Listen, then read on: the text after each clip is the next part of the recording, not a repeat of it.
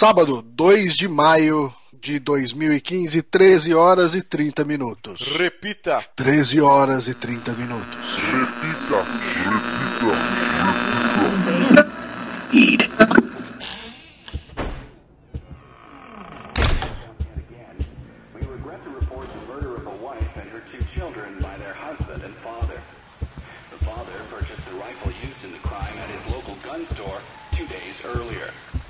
Brutal killing took place while the family was gathered at home on a Sunday afternoon. The day of the crime, the father went to the trunk of his car, retrieved the rifle, and shot his wife as she was cleaning up the kitchen after lunch. When his 10-year-old son came to investigate the commotion, the father shot him too. His six-year-old daughter had the good sense to hide in the bathroom, but reports suggest he lured her out by telling her it was just a game. The girl was found shot once in the chest from point-blank range. The mother, who he shot in the stomach, was pregnant at the time. Police arriving on scene after neighbors called 911 found the father in his car listening to the radio. Several days before the murders, neighbors say they heard the father repeating a sequence of numbers in a loud voice. They said it was like he was chanting some strange spell. There was another family shot to death in the same state last month, and in December last year, a man used a rifle and meat cleaver to murder his entire family. In each case, the perpetrators were fathers. State police say this string of domestic homicides appears unrelated, though it could be part of a larger trend such as employment, child care, and other social issues facing the average family. Don't touch that dial now. We're just getting started. Retrieved the rifle and shot his wife as she was cleaning up the kitchen. You can't trust the dad was before the murder. Look behind you. I said, look behind you. Kan du höra din egen själsskrik? Låt oss välja. Röst som förtäljer framtiden.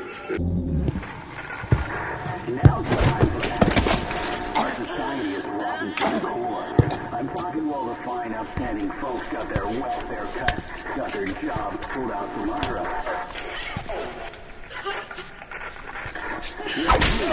what to do. The time. Do it.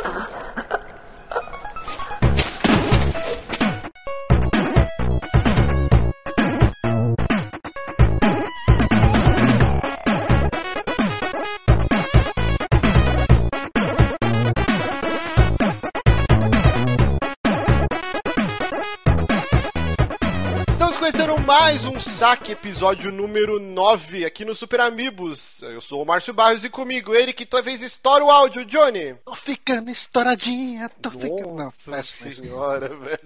Aqui comigo ele que pensou que a gravação era uma hora atrás e está dormindo em pé, Bonatti. Bom dia. É o ânimo, é o ânimo do Patreon que tá contagiando vocês. o nosso querido Pelanza, Lucas Ribeiro Pires. Oi. Caraca, velho, esse vai ser o programa mais triste de todos os tempos. e o convidado, primeira vez que a gente grava em cinco pessoas, nosso patrão, ele foi um dos primeiros patrocinadores do, do Super Amigos, Kiliano Lopes. Me sinto um Power Ranger vermelho extra aparecendo em especiais, em eventos especiais Não, de tem- crossovers. Muito bom tá aqui, cara. Valeu o convite. É o Ranger Você é, branco. nosso, Ranger é o seu. Ranger branco. Ou você você- tem uma flautinha, você chama um dragão. Na Ou verdade, eu você sou Ranger pode, pardo, mas beleza. pode ser o Lucifer do, do Cybercops.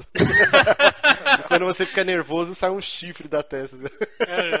Parabéns pro Chrome Squad de fazer um- uma referência ao Lucifer. ah, tem? Caraca. Tem um dos primeiros e-mails que eu recebi lá de fãs foi lá, foi tipo, acho que foi da, da minazinha do Cybercops falando, ah, não sei o que. Não, acho que foi do Lucifer falando que era pra ter tido a Vênus. Que era a mina, só que não- eles não tiveram dinheiro, então eles sabem como é a treta de fazer um seriado. A gente já falou de Cybercops em alguns programas é, passados. A gente vai, eu e o Johnny, sei lá, acho que essa semana a gente vai fazer um streaming jogando Chrome Squad, então fiquem ligados. Sempre lembrando que nós não somos só um podcast, você que baixa pelo feed, acesse lá o superamigos.com.br, que no site tem coisas bacanas, tem os nossos vídeos, a gente tem um canal no YouTube também, Super Amigos, onde a gente posta vídeos semanais, né, do- dos nossos streamings, assine também o nosso canal do Twitch. E a gente tem também uma coisa muito importante para comunicar. Finalmente nós fizemos nosso Patreon, Patreon. Então você, quem quiser saber mais como funciona para para colaborar, para ajudar os Super Amigos, né? Acesse lá o superamigos.com.br, tem o link lá do Patreon, tem um vídeo que a gente gravou explicando por que, que a gente fez, o que, que a gente quer alcançar. A gente já quase bateu a primeira meta, né, de 100 dólares, faltam 29 dólares, acho, para completar. Então, se você pode contribuir, ajude lá a gente. Um, um, dólar seu já faz a diferença. Um dólar o quê? Dá pra comprar uma coxinha? Nem isso. Não, não dá não. Na padaria que eu tomo café da manhã todo dia no trabalho, a coxinha é 4 reais. É, Tá caro, né, cara? Tá caro. Então, assim, ó, menos de uma coxinha, cara, no mês você tá ajudando os piramibos. Tira os escorpiões da carteira, faça como o Kiliano. É, então, forma, forma colaborativa de contribuir com pessoas que você gosta. Olha que legal. Exatamente, muito bacana. E, e, assim, muita gente veio perguntar: ah, eu não tenho cartão internacional, como que eu faço para contribuir? Logo que você abre o Patreon, tem um link e, e ensinando, você pode fazer a contribuição por boleto ou por cartão nacional. E você migra esse valor que você pagou para uma conta do PayPal. E aí o PayPal intermedia entre o Patreon. É, parece muito espaço, mas é bem rápido, assim. E já teve ouvintes que falaram que conseguiram fazer esse tipo de doação. Sem mais delongas, vamos para a primeira notícia. Uma notícia extremamente triste para todo mundo Triste, que. Muito triste. Muito triste. Muito, todo mundo que é fã de filmes ou jogos de horror. PT, não é o Partido dos Trabalhadores, o, jogo, o Playable Teaser, feito pelo Kojima, Guilherme Del Toro, que seria o, o Silent Hills, foi cancelado. E aí, não satisfeita, Konami foi e dia 30 tirou da PSN. Então, não vai existir Silent Hills, você não consegue mais baixar o, o PT, e eu me fudi porque roubaram o PS4 que tinha instalado e eu Caralho. esqueci. de- E eu que- Mas esqueci. eu acho que você consegue Mas- baixar de novo. Não, não, Mas, já mas- acabou o prazo. Era até dia 30. Se você Não, quiser, não, não, não. Se Se você você já quiser- baixou uma vez, você consegue baixar de novo. Ah, pô, nossa. Fica na- Boa, boa. Mas se você não conseguir, eu te vendo meu Play 4 por 1.800 dólares. boa. Isso a gente vai até, vai discutir aqui, né? Fizeram o Flappy Bird, né? Pra quem não lembra, Flappy Bird foi um, um jogo que foi um fenômeno no, no iOS, né? Em iPhone, que era aquele joguinho do, do passarinho que você ficava apertando e desviando dos canos, que era um inferno. E aí o cara resolveu tirar da, Eu da loja. com Outra brincadeira que você pega o passarinho e fica apertando. É, ok. E aí o que aconteceu é que o pessoal começou a vender no eBay iPhones com Flappy Bird instalado, tipo, muito mais caro. E agora aconteceu a mesma coisa, já tem no eBay pessoas anunciando o Play 4 com o PT instalado e, e chega ao absurdo de, de 1.800 libras esterlinas, cara. Que porra é essa, meu? Então, mas assim, Parabéns a todos anunciar-. Anunciar no eBay, a gente pode anunciar qualquer coisa. As pessoas estão comprando realmente isso aí? É, então, é que é muito recente, ainda a gente não, não, não deu Eu tempo, faço né? Dia meu por 30. 1.500, se alguém quiser. Não, teve gente que comprou o PlayStation 4 no Brasil, cara, a 4 pau. É, tem Não essa- duvida. Mas ele comprou pela fama e pelas mulheres. É. Eu entendo. Não, Ah, deixa o- cara, deixa o cara. Deixa o ele Lord soltando essa Eterno em balada, paz. Que beleza. Comprei um PS4. Deixa o Lord Eterno em paz lá, ele tá feliz com os joguinhos dele. Aquele. Mas, então, a gente não deu tempo de saber se alguém comprou, né, ou se o cara fez pela galhofa, né, porque a gente foi anunciado dia 30 mesmo e a gente tá gravando dia 2. Então não deu tempo ainda, mas com certeza alguém vai comprar, cara. Isso é fato. É, existe todo um, um submundo de vendas de, de papelão no, no Mercado Livre. Uma vez até eu tuitei pro Johnny. Os caras vendendo a caixa do Play 4, só a caixa, era 100 reais, né, Johnny? 100, 120. 120. só a caixa, velho. Não Depois faz os caras dizer- colocam tijolo É dentro e vende no. É no pra fazer uma né? piada com uma. Não, não, é porque ah, assim, por exemplo, 4 aí. o, o- o cara. Tem muita gente que traz de fora sem a caixa, daí o cara quer a caixa depois quando chega aqui. É, a, a caixa também valoriza um pouquinho na revenda, né? É, pra você Pô, vender. 100 pau? É, pra você vem, eu é entendo. 100 pau. Tem, tem caixa por 40. É, existe Ainda um. acho que é pela piada. É, também pode ser, né? Uhum. Mas, É, mas eu assim, ó. acho- Não, pode falar, pode falar. Eu falei que só acho interessante. Eu, eu- eu nunca pensei em colocar numa mesma frase Flappy Bird e Silent Hill na, na mesma situação. Acho que é porque os dois são jogos de horror, então dá pra, dá pra encaixar. Mas assim, o, o, o que, que, que diabos está acontecendo com a Konami, né? A gente tá acompanhando já um tempinho. A- o primeiro passo foi eles tirarem o nome do Kojima de tudo relacionado ao Metal Gear, dos sites, né? E aí Apagando logo. da história. É, apaga. Fazendo um Stalin lá. E aí, de repente, a gente descobriu que o Kojima ia sair da Konami, ele estava só como contratado, não era mais um funcionário da casa, e assim que eles entregassem em setembro o Metal Gear Phantom Pain, eles vão vazar da, da Konami, né? E, e cada vez essa bola de neve está escalando. Agora, é, o pessoal tentou contactar, contactar tanto o Kojima quanto o Norman Reedus, né, que é o Daryl do Walking Dead, que, e também o Guilherme Del Toro. E agora eles, o, tanto o Guilherme Del Toro quanto o Norman Reedus, eles mandaram e-mails falando, ah, infelizmente o jogo não vai mais acontecer. O Norman Reedus, cara, ele é um mão de pântano junto com o Guilherme Del Toro, porque Sério? as duas vezes que o cara se envolveu com videogame foi naquele Walking Dead da Activision, que é uma bosta. Mas é um post do Drink and Play que mais tem visualizações, porque toda hora chega alguém querendo a versão de Play 2 daquele jogo. Isso é... Até hoje. Eu não entendo, eu fiz esse post na zoeira e até, tipo, até hoje eu não entendo o que aconteceu. E agora o Silent Hills, o cara também se envolveu. Eu acho que nunca mais ele vai querer trabalhar com videogame. cara. O cara ficou muito traumatizado. E o Guilherme Del Toro também falou, né? Pô, que é muito triste, mas não vai acontecer, não vai existir um Silent Hills. E eu queria saber o que vocês acham disso, cara. Vocês acham que é possível que eles se juntem com o Kojima e lancem por outra empresa algum outro jogo de terror com outro nome? Eu acho difícil porque a gente não sabe o futuro do Kojima ainda, né? A gente nem Então, sabe se ele vai mas- continuar fazendo alguma coisa. A gente É, sabe já tem. Fala aí, Lucas. qual o real envolvimento do Kojima no PT, assim. Não, não. Caraca, ele é. Eu não sei Tesoureiro.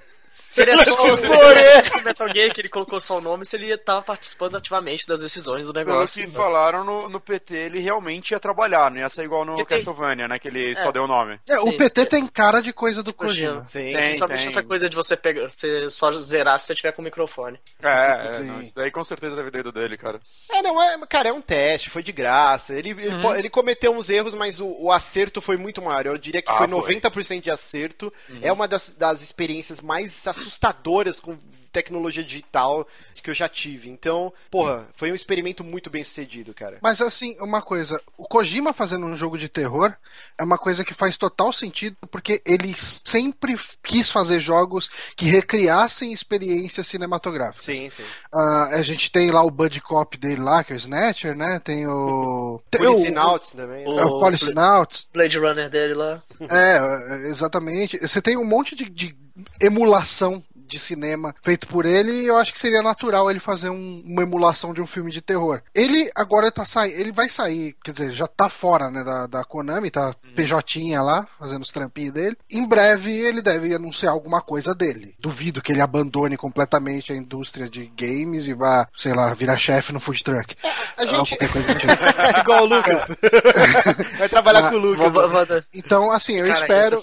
é. Acho que uns seis meses no máximo depois do, do lançamento do Metal Gear 5. Ele aparece por aí ou com um estúdio novo ou até fazendo um Kickstarterzinho, alguma coisa aí e tal, pedindo pra galera. E eu acho que, assim, pelo hype que a galera ficou com Silent Hills, e na minha opinião, assim, eu nunca joguei Silent Hill, então eu não conheço, não sou um profundo conhecedor da série, mas eu entendo que dê pra recriar a experiência sem a, a propriedade intelectual. Porque o que é legal de Silent Hill, pelo que eu ouvi falar dos fãs, é o terror psicológico envolvendo ah, uma boa relação interpessoal entre os personagens, uma relação bem explorada. Isso tudo daria pra fazer sem ter necessariamente o Pyramid Head e a enfermeira Mesmo- com, a- com, Daria com porque. Silent Hill é quase um Final Fantasy de terror, tá ligado? Cada jogo é, é a sua história fechada.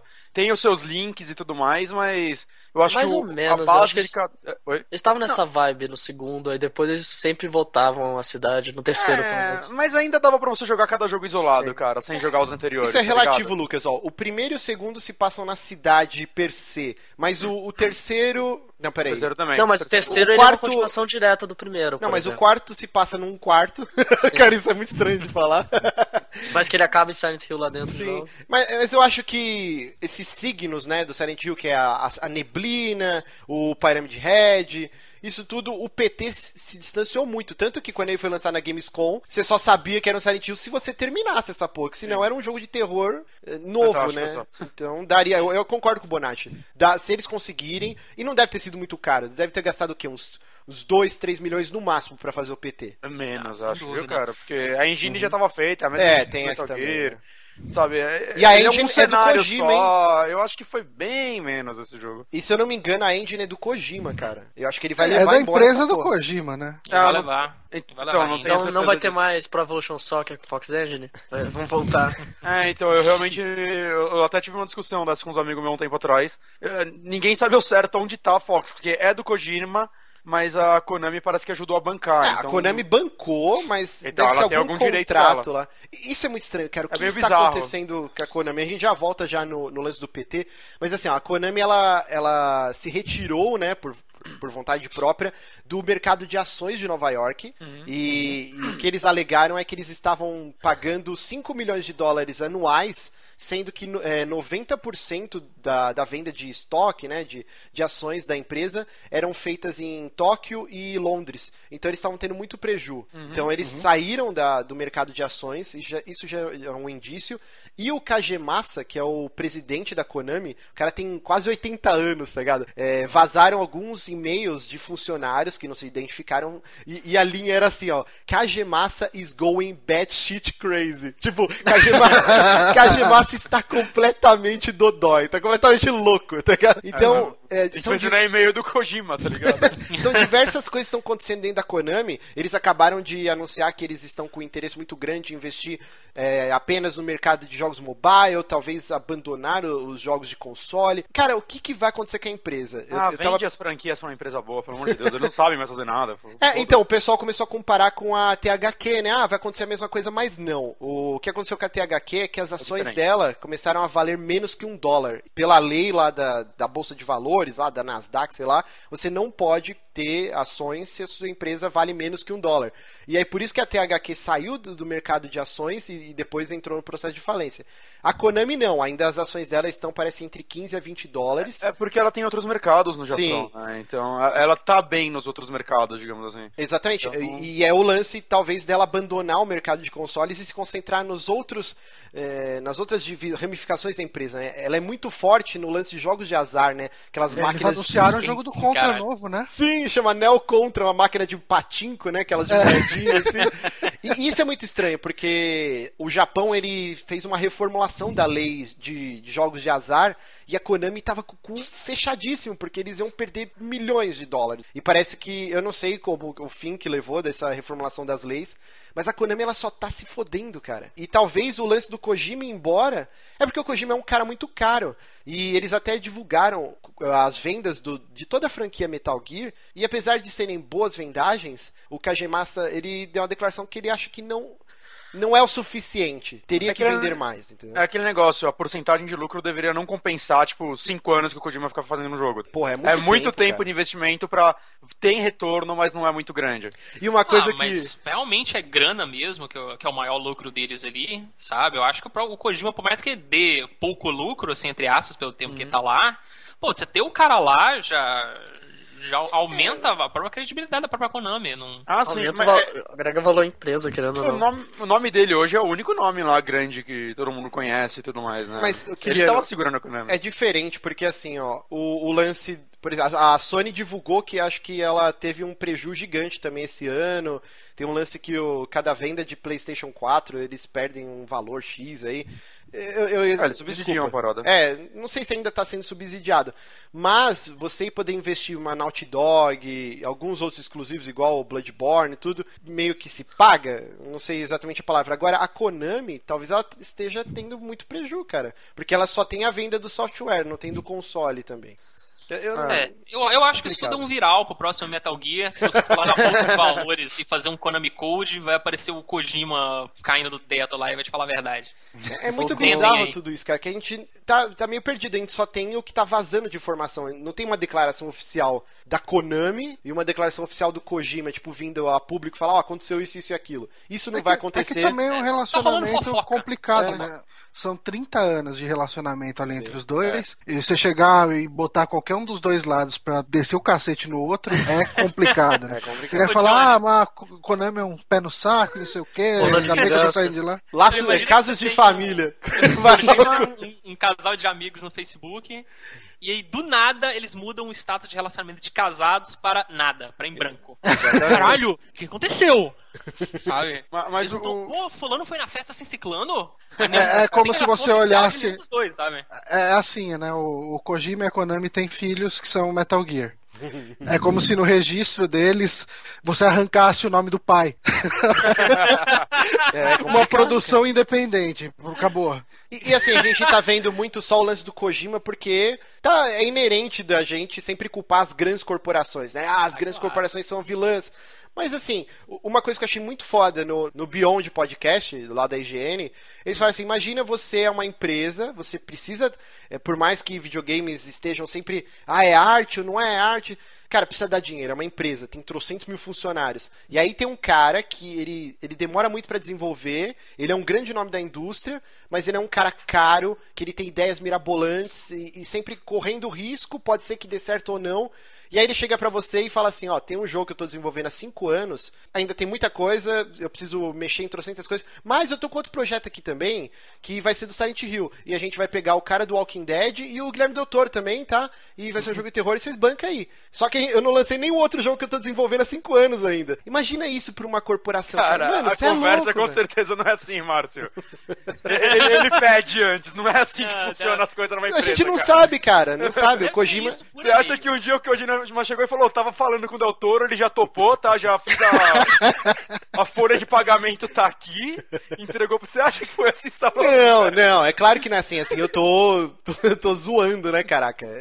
Mas assim, é bem provável que o Kojima ele tinha carta branca lá pra fazer o que Ah, ele quisesse, ele tinha um estúdio Ele- dele. Mas o Kojima, ele não, não era só um funcionário, né? Ele era um dos superiores, eu esqueci qual era o cara. Não era presidente, né? Ele Era- já chegou a ser diretor, É, acho, né, da, da própria Konami. Por isso que eu tô falando, que ele tinha autonomia pra falar, eu vou fazer tal projeto e vai custar tanto. E ia lá e os caras, ok, eu acho que ele Ah, tinha, assim. Mas, mas vocês acham que o Kojima. Eu não sei, cara. Eu não consigo ver o Kojima, tipo, indo pro Kickstarter, por exemplo. Porque. Não, não, não tem como.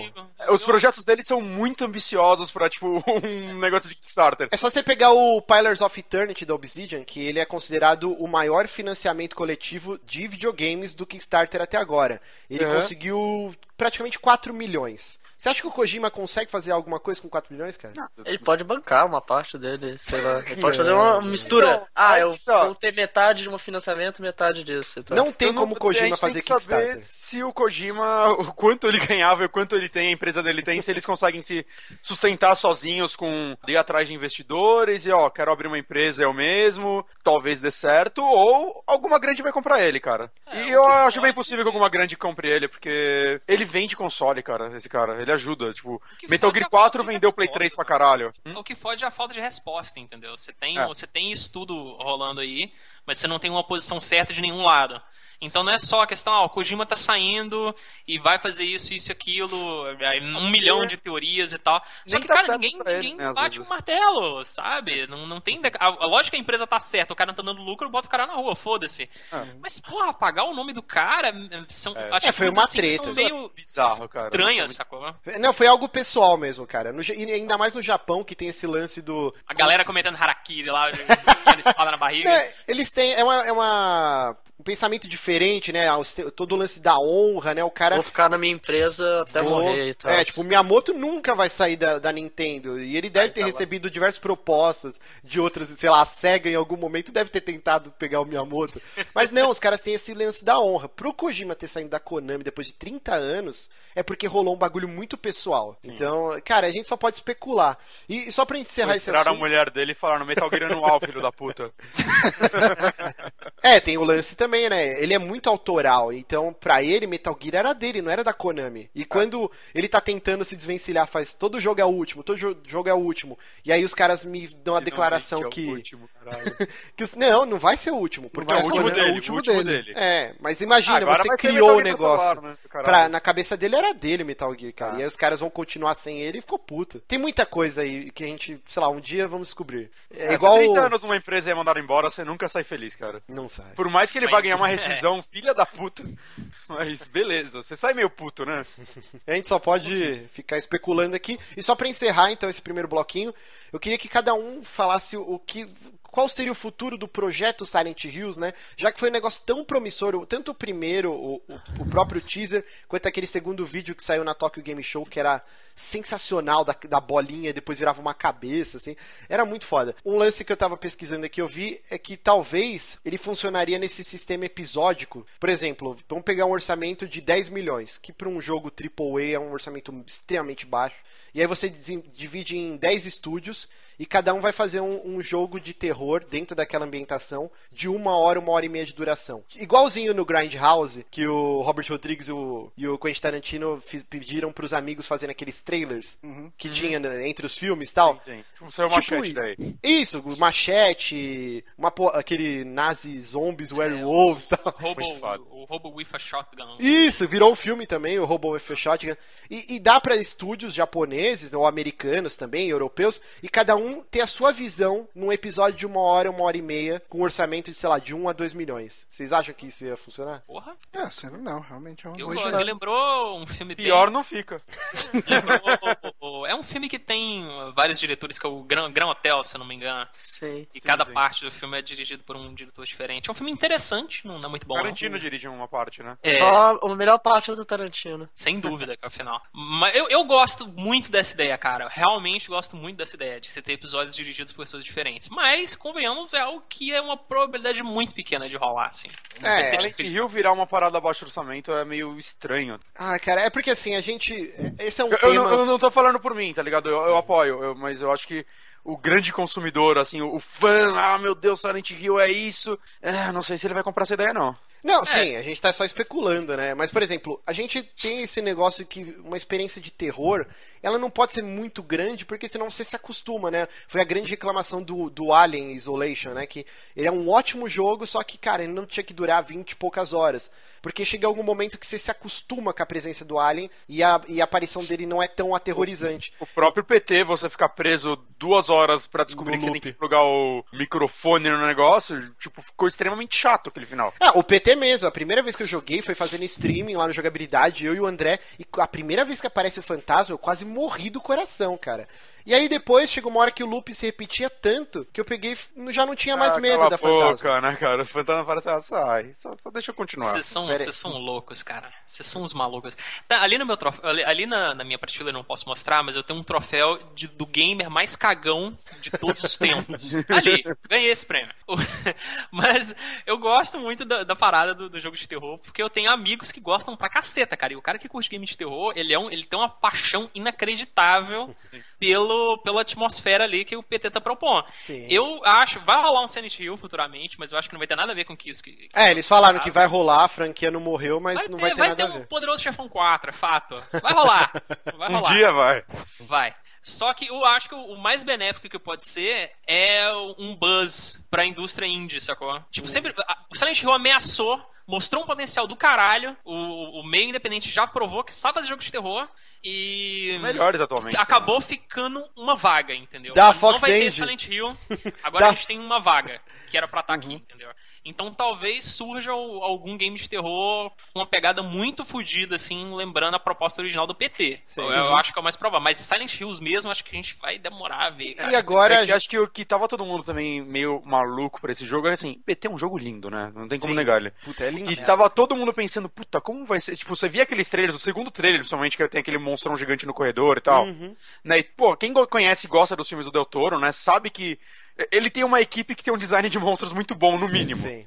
Né? No mínimo. Gostem ou não dos filmes dele, o design de monstro é foda. Aquele então feto- todo mundo tava pensando, o que a muito mente maluca do Kojima, mais é, tipo, esses design do Del Toro e mais essa Fox Engine juntos trabalhando, o que ia sair, tipo, o jogo mais lindo e assustador ao mesmo tempo, isso tava empolgando a galera. Eu tava maluco pra isso, eu queria muito ver esse filme. Eu, eu, tava, eu tava maluco pro, pro Metal Gear novo sair, só pra acabar logo essa merda e ele começar a trabalhar nesse, nesse Não, e Hill. assim, ó, o André, ele, ele tweetou, ah, é, a única coisa boa dessa história é que a gente nunca vai ter um Silent Hills pra se frustrar, porque ele nunca corresponderia ao, ao, ao Playable Teaser. Não, cara.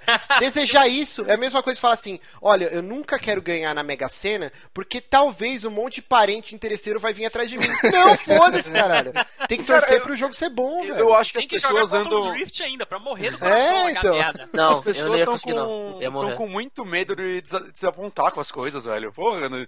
se o jogo não corresponder, não é o fim do mundo, mas Cara, se o jogo não corresponder, no máximo É. você vai perder uma graninha ali porque você comprou antes de ler review ou É, qualquer coisa cara, a galera tipo. tem muito medo disso, pelo amor de Cara, Deus. se sair um jogo ruim, foda-se, cara. Tem outro jogo bom ali do lado dele, na prateleira pra você comprar, cara.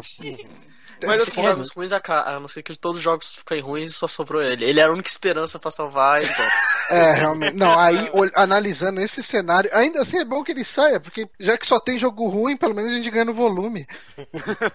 Mas ah, respondendo uma pergunta do Márcio, o que eu acho do futuro da franquia, cara, é a Konami abrir mão e vender pra alguém, cara. É só assim que eu vejo ela dar certo. Eu, eu não confio mais na Konami, cara. Esse é o fato. E é triste que a Konami fazia tanto jogo bom. Ah, e última coisa da Konami, da reestruturação também. Não vão existir mais times separados. Vão ser Ah, núcleos isso foi agora. zoado. Isso é muito zoado. Por exemplo, vai ter um núcleo que cuida de áudio. Eles vão fazer o áudio de todos os jogos em desenvolvimento. O, o grupo que faz modelagem 3D, eles vão fazer de todos os jogos. Não existe mais o estúdio Kojima, o estúdio Pro Evolution Soccer. Isso tira todo o, o negócio autoral dos jogos, Sim, né? sim, Vira. cara. Um- Vai virar uma fábrica. Vai virar igual a Ubisoft. Ubisoft. A Ubisoft, tipo, lá em Taiwan os caras modelam a cadeira que vai ter dentro do negócio. Lá em Montreal faz a engine. Pra sabe? coisas pequenas, isso dá muito certo, sabe? Tipo, ó, você tem um time que tem o foco principal em fazer esse jogo, mas, porra, vamos terceirizar algumas coisas babacas que não tem porque a gente perder tempo. Olha, Tipo, o, o, o Bonatti é pró terceirização, que fique bem claro nesse podcast. Eu, eu também. Pra Terceirização. que eu ó. vou pegar o cara que tá fazendo um negócio foda pro jogo? Então, eu queria que tivesse uma engine de cortina pra lá pra lançar bonito. Não, cara, Tem os direitos fazer isso. trabalhistas, o cara vai perder o fundo de. Brincando. Não, ele vai trabalhar em outra coisa mais útil do que a porra da cortina. Não, Vai- eu não ele vai trabalhar concordo, no cara. foco que ele tá contratado. É, cara, vai pra coisas melhor. pequenas, vale a pena sim terceirizar, cara. Mas, mas tem que ter um núcleo criativo lá que tá fazendo a parada andar. É, eu, eu não concordo, cara. Eu acho que o. Que nem, eu, eu sou a favor que videogames são arte. E eu acho que quando você começa a dividir isso e você perde esse lance da equipe, daquela sinergia, de todo mundo focado naquele conteúdo. Imagina, por exemplo, um Bloodborne, que é um, cara, pra mim, um dos melhores jogos que saiu até agora, assim, dessa geração. E imagina você dividir aquilo, ó, tal estúdio não sei aonde, que os caras mal se comunicam, vão fazer o design dos monstros. O outro vai renderizar Mas tal. não, mas, isso mas que isso é coisa falando- menor, cara. Calma, pra peraí, coisa peraí. menor. Por vez, um falando, por vez, falando sério agora, eu tava zoando aqui no negócio da terceirização. Eu acho que pra Konami faz sentido, porque assim, a Konami tem três carros-chefes hoje: Metal Gear, que a gente tem a parte criativa na mão do Kojima PJ lá. A gente tem Dance Dance Revolution e dances da vida e todos os jogos de dança dela e futebol. Eu acho que assim, pra dança e pra futebol, uma visão criativa faz um pouco menos de sentido. Ah, os caras da EA discordam completamente, cara. FIFA tá aí bem firme e forte, Mas justamente não é porque porque, existe uma é equipe. uma puta visão Então, foda. é, eu não, Eu não sei. É, eu discordo, eu discordo. Não, eu não- o Márcio, que eu vejo diferente do exemplo, FIFA não seja isso também. Imagina um pintor. Pintor, pra ele ser um bom pintor, ele não precisa fazer a própria tinta. Ah, não, mas não, mas calma, não, Perfeito, não. perfeito, não, calma, não, vocês estão que desvirtuando. é gente. isso. Não, o- não, não. Não, mas o que eu tô querendo dizer é que terceirizar coisas que não importem na atmosfera, no conceito que, e, e na direção de Ah, arte. eles, eles não estão terceirizando que é o conceito do jogo, assim. Não vai ter um cara. Vai ter uma, um núcleo de, te- de, de game design do, do negócio. A não ser que tenha realmente um núcleo de game Ah, design. Utilizando esse, esse exemplo do pintor. Realmente, o pintor de parede, ok, ele pode do terceirizar. pô. Agora, o pintor que vai fazer uma obra de arte, não dá pra terceirizar. Não, Ele não Ah, tinta a sim. tinta, Claro né? que dá pra terceirizar a tinta, fazer cara. a tela, tirar o couro do bicho, matar a vaca. Não, mas não é isso, gente, né? Ele não precisa fazer isso. Não, calma, aí vocês estão... terceiriza o que não influen- o que vai influenciar diretamente no, no conceito da parada, entendeu? Agora, não ser que ele ninguém terceiriza sabe a ideia quanto que dele, Vai terceirizar, né? Não, assim, só, só pra... é bem comum. É uma dúvida que eu tenho. Michelangelo pintou a Capela Sistina inteira ou ele contratou uns, uns terceirizados pra fazer o trampo? Porque é um trampo do caralho, é coisa pra caramba ali, cara. Demorou uns anos, cara. Não, não Sim, sei. ele ficou lá. Ele, pelo relatos dizem que ele ficou lá, cara. Mas Ah, assim, ele ó. deve ter tido uns ajudantes pra carregar tinta pra ele. Ah, agora A massa deve ter sido dele só, não sei, não faço ideia. Só, só pra, pra deixar claro, não é que o lance de- de- de- dessa divisão é que todos, todos os setores vão trabalhar em todos os jogos ao mesmo tempo. É isso que eu tô falando. E eu acho isso prejudicial. Porque o que a gente vê como modus operandi é um time X trabalhando focado num jogo. Não vai, não vai existir mais esse focus group, esse grupo de foco, entendeu? É isso que eu acho prejudicial. É, e a gente enveredou pra terceirização. Se vocês não colocarem textura de dente no olho do- da galera, tá de boa. Sim, cara, aquilo lá é muito, aquilo lá é muito freak, vai tomar no cu. ficou mais assustador, né, cara? Se fosse de propósito, eu ia ver uma genialidade naquilo, mas. Não... Eu não sei qual jogo tinha um bug que o, o cara tava no metrô e aí do nada, do nada ele trocou a textura das janelas do metrô por um rosto de algum NPC. Sabe aquelas texturas fuck? de rosto? Que era, tipo, um rosto redondo esticado, saca? Igual no, naquele primeiro episódio de Doctor Who que tem aquela, aquele cara, estic- Mas do nada, você tá andando e puf, as janelas agora são rostos de pessoas. Ah, esse lance de terceirização. O State of Decay, eles terceirizaram as texturas de parede, né? E agora, quando eles foram relançar em, em High Definition, né? Pro Xbox One, eles descobriram que o cara, o que fez a- as texturas, colocou pênis em todas as paredes do jogo. Então, a versão, a versão de 360 e a versão de PC, todas com pênis na parede. E os caras agora atrasou o desenvolvimento que eles tiveram refazer todas as texturas pra tirar os pintos da parede. Terceiriza mesmo, velho. Vai, vocês são a favor de terceirização, hein? Tá Danilo Dias pra fazer essas paradas. Ainda sobre joguinhos, mas agora falando de Bethesda e mods, ao invés de grandes produções do Kojima, ah, a gente teve essa semana que toda aquela treta dos mods pagos, que comentamos na semana passada, foi a, a- a Valve, acho que mais a Valve, né? A Bethesda não tem esse tipo de, não teria esse tipo de decisão. Ela voltou atrás e arrancou os mods pagos do Steam. A gente teve algumas opiniões dadas, tanto do lado da Bethesda quanto da Valve e algumas discussões aí, mas basicamente as opiniões elas todas vinham no sentido de que a gente concorda que nem todo mod deveria ser pago, mas a gente queria que algum dinheiro caísse no bolso do pessoal que gasta a vida fazendo esses mods, né? É, é, até foi uma declaração bem legal. A gente desceu a lenha nisso, né, semana passada, mas agora a gente tem mais informações. É, o que eles falaram é que o cara que desenvol- desenvolve o mod, ele é um, um- desenvolvedor, um game designer, e ele merece ser reconhecido como tal. E ele tem que ser remunerado. Outra coisa que a gente desceu a lenha era a margem de só 25%, né, pro, pro, pro cara que criou o mod, né? E, e a gente agora descobriu que o resto não tá indo só pra Valve, né? É claro que um repasse iria pra Bethesda ou pra desenvolvedora. Mas o lance assim, é 30% pra Valve, 25% pro desenvolvedor do mod e os 45% restantes pra Bethesda ou pra outra desenvolvedora do jogo. É, o que eu fiquei sabendo, não sei até que ponto essa informação é, é real, é que a Valve chegou e falou, ó, 30% pra mim. O resto, a Dev House decide. Aí a Dev House, no caso a Bethesda, virou e falou, ah, então é 25% pros caras e o resto pra mim. Eu meio que sou a favor, assim, né, aos mods pagos, né?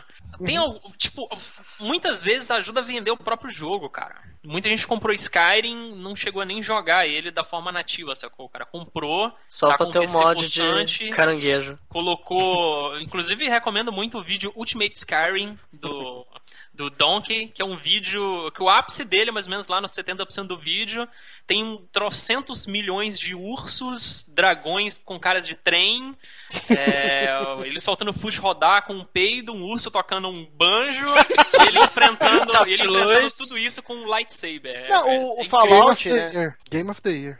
Game of the Year. Of the Year.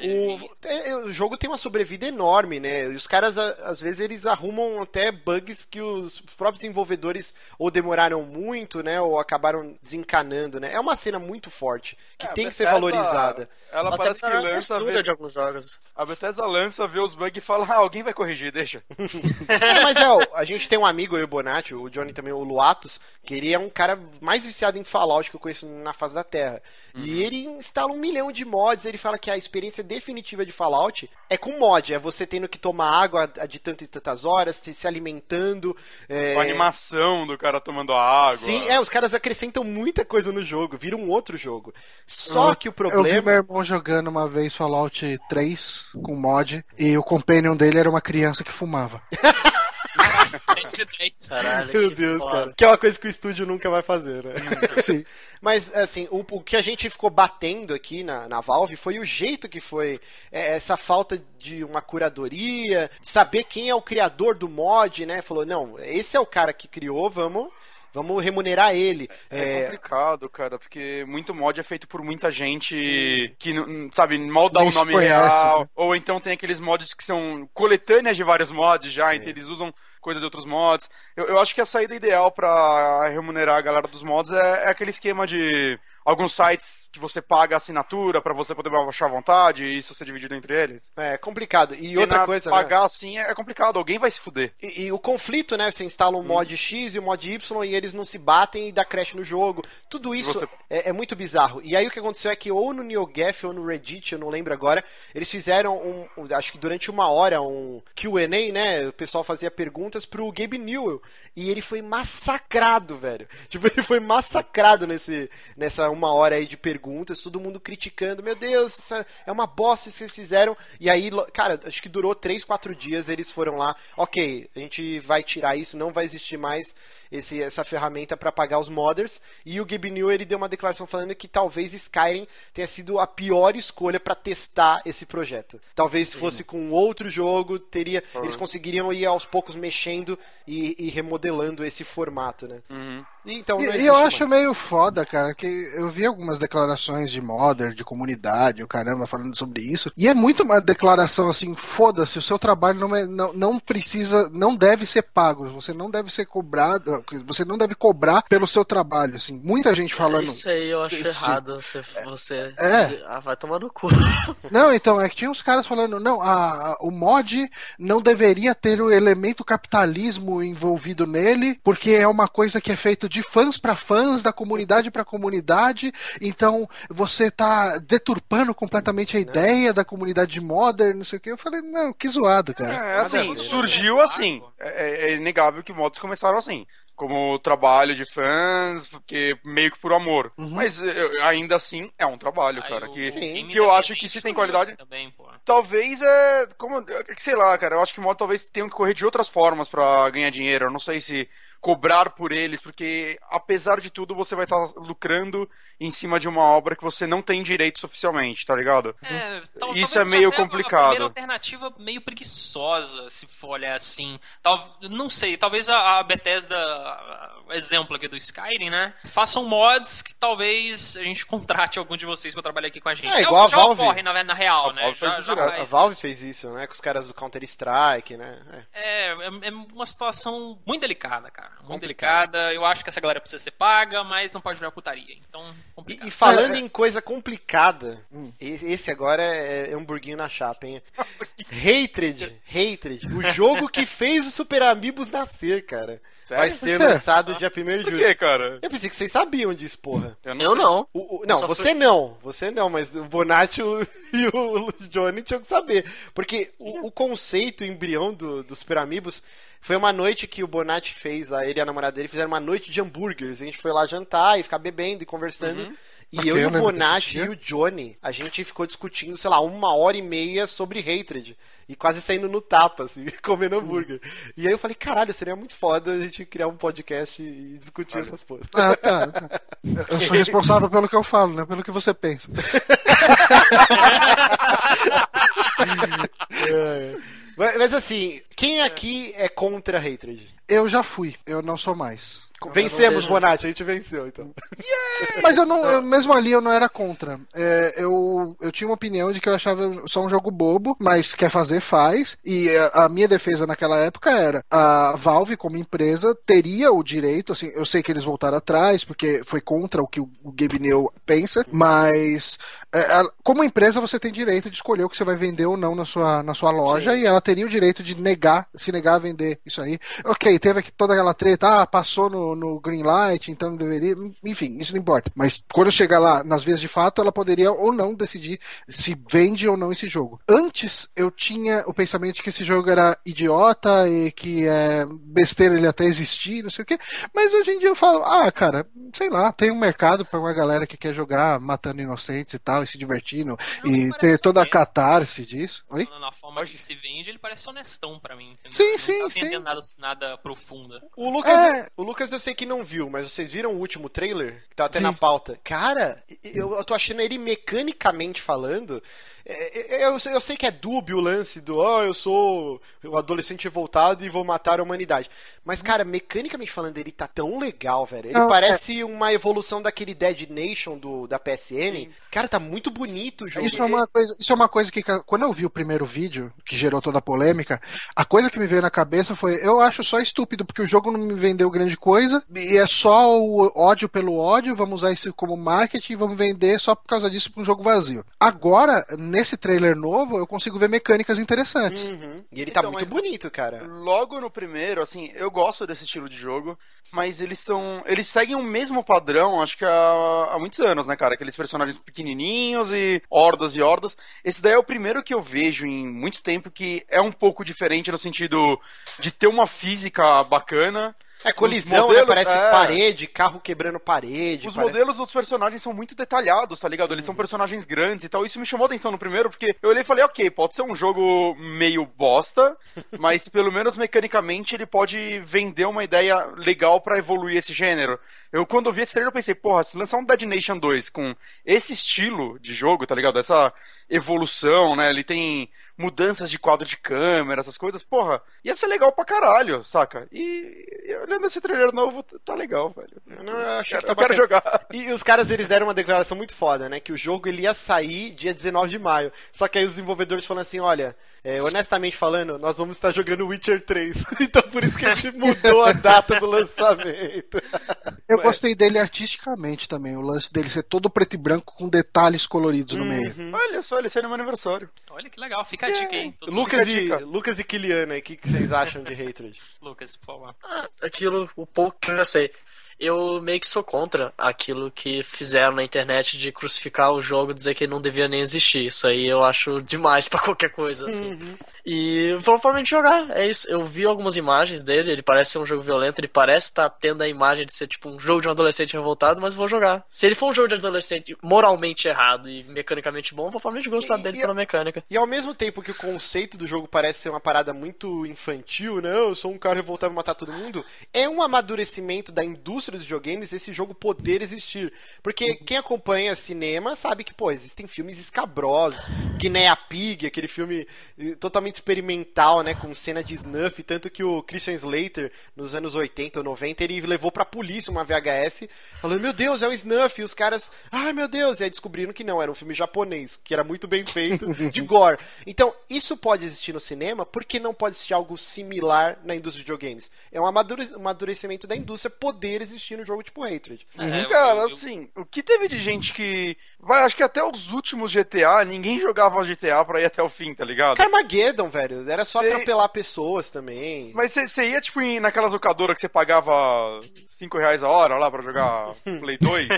Era só maluco jogando San Andreas sem fazer uma missão, cara. Matando todo mundo, fazendo cheat pra ter todas as armas e matando, cara. Era isso a diversão. Então, sei lá, e agora faz um jogo que não tenta disfarçar que é isso que ele quer. A galera vai criticar. A galera que com certeza jogou GTA naquela época e fazia a mesma coisa. Exato. Eu acho isso um falso moralismo do caralho, velho. Eu também acho. Acho que o, Mar- o Márcio colocou um ponto aí que eu ia falar agora, que é a comparação com o cinema, né? Tem alguns filmes aí que são até bem conhecidinhos, bem popzinhos, tipo Centopeia Humana, um filme Sim. sérvio e tal, que são filmes que têm um, um contexto bem ferrado, Uhum. ele é propositalmente pouco superficial, pouco profundo extremamente violento.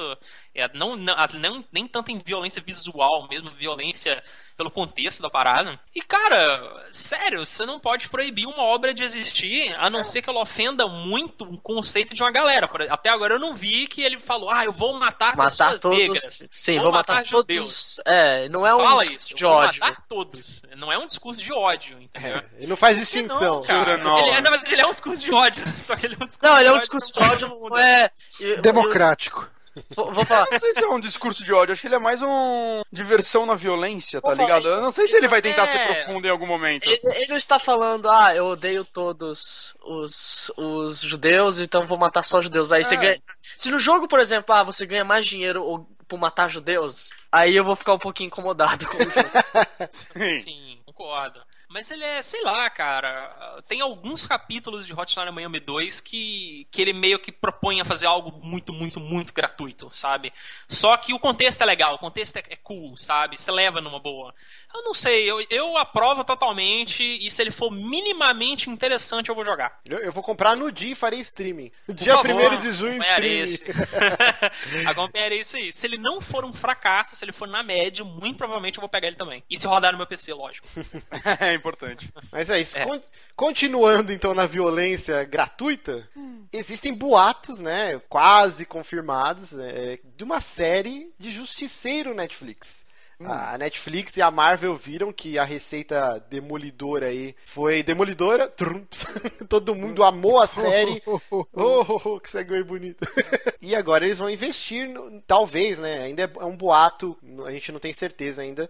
Numa segunda fase, né? Depois que sair a série da Jessica Jones, do Punho de Ferro, do Luke Cage, a segunda fase das séries vai ter a estreia de uma série do Justiceiro, com aquela violência exacerbada, demolidor, de bater em maluco até o osso, sair pra fora, nego tacando a cabeça em gancho.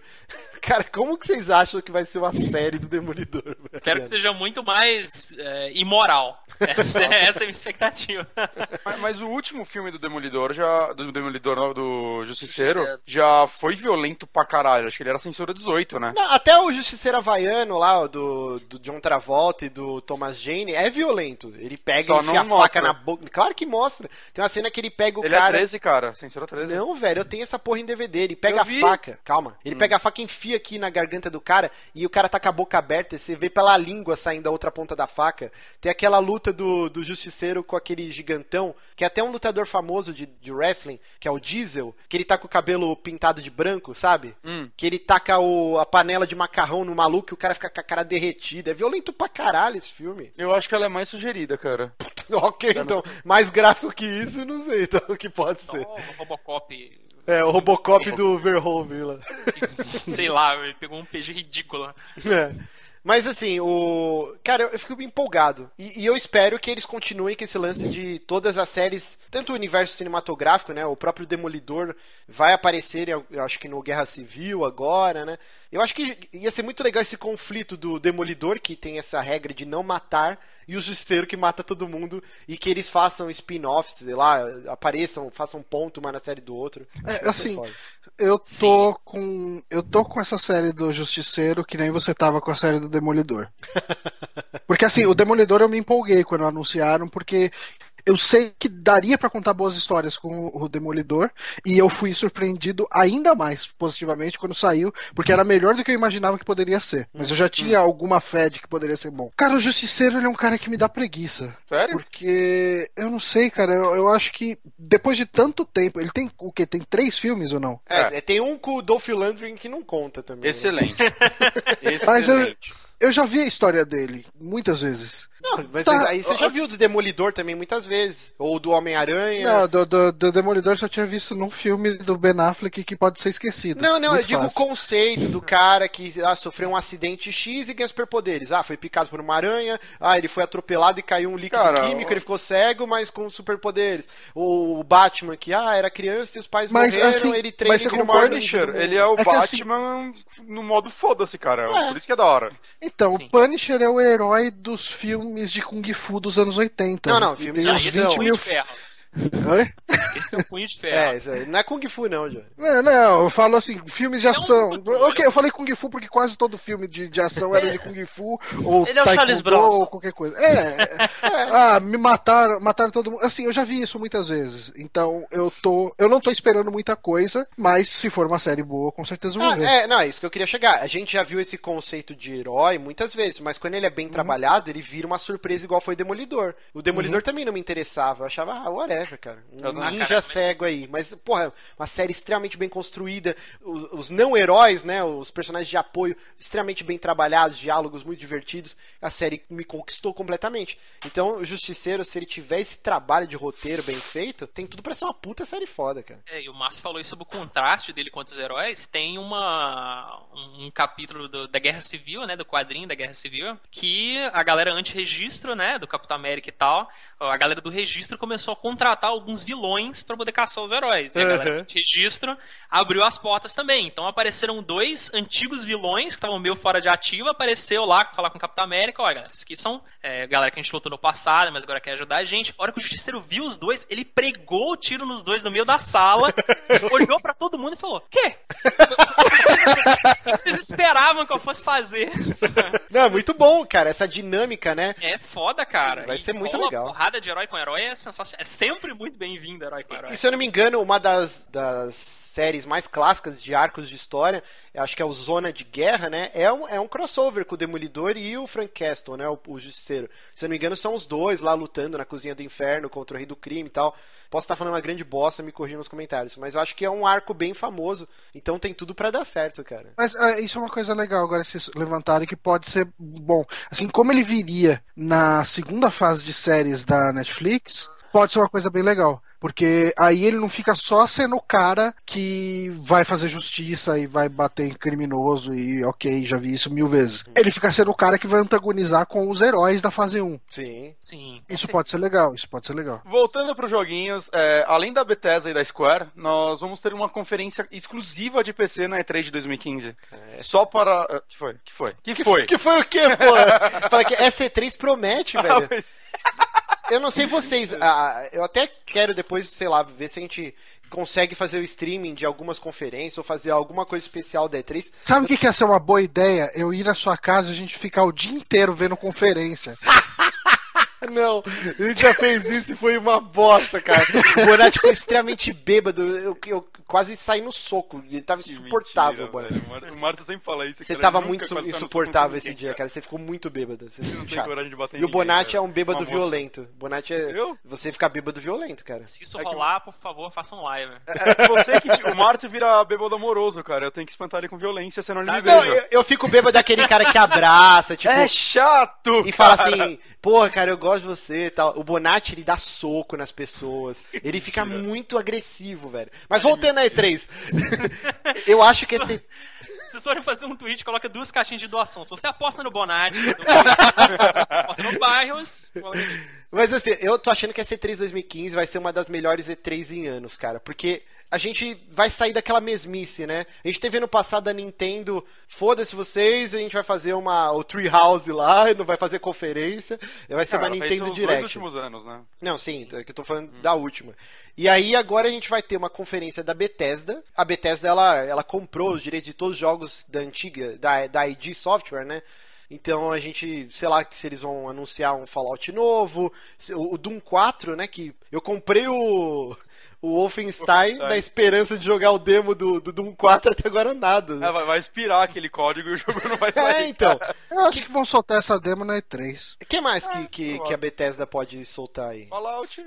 É, fala, cara, Como assim, que cada mais? vez. Wet 2. Já tá Fallout ótimo. 4, cara. Já tá ótimo. Eu, Não, eu não, não, queria atualizar o meu PC, mas não, não adianta, cara. Se anunciarem Fallout 4, Eu quero que fique claro 2 também. que Fallout 4 é o jogo que eu mais espero nessa vida, junto de Fallout 3, de, de Half-Life 3. Mas assim, pra você ter comprar o espaço, uma conferência de uma hora, não dá pra ser uma conferência de uma hora de Fallout 4. Então assim, o que, Ah, que eu eles acho que dava, viu, cara?